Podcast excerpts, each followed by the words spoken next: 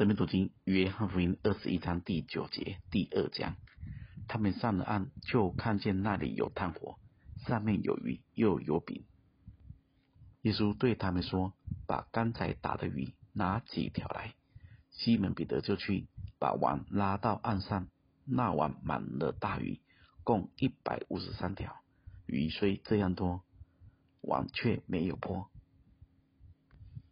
门徒们回到岸上时，已经看见有炭火，有鱼，又有饼。也就是说，他们不需要到海底打鱼，因为岸上已经有鱼。大家要记得，一个人为主做工，不怕没得吃，只要心在主的旨意中，都有的吃，四处都有。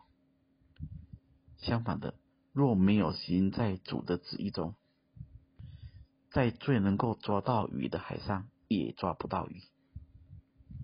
而主的工人最不需要担心的，就是生活的需要。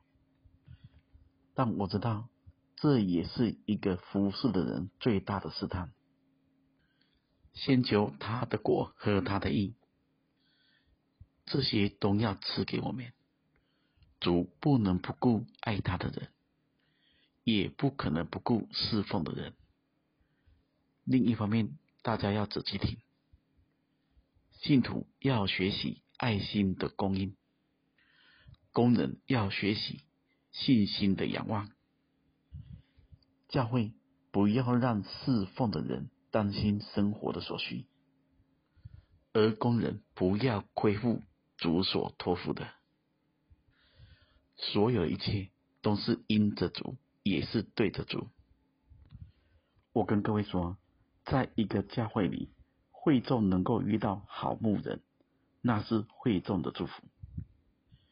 相对的，在一个教会里，牧人能遇到好羊群，那是牧人的福气。彼此如果都能够这么真实，又这么珍惜，这样的教会必蒙神大大的祝福。如果你是一个牧人，可以想看看，你是好牧人吗？如果你是个会众，可以想看看，你是一个顺服的羊吗？供应虽然都是从神来的，但我们都需要各自有所学习，有所摆上。会众不让牧者担忧，牧者不让神担忧。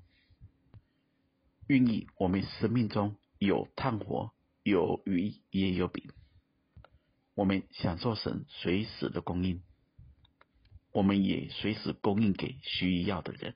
愿神赐福大家。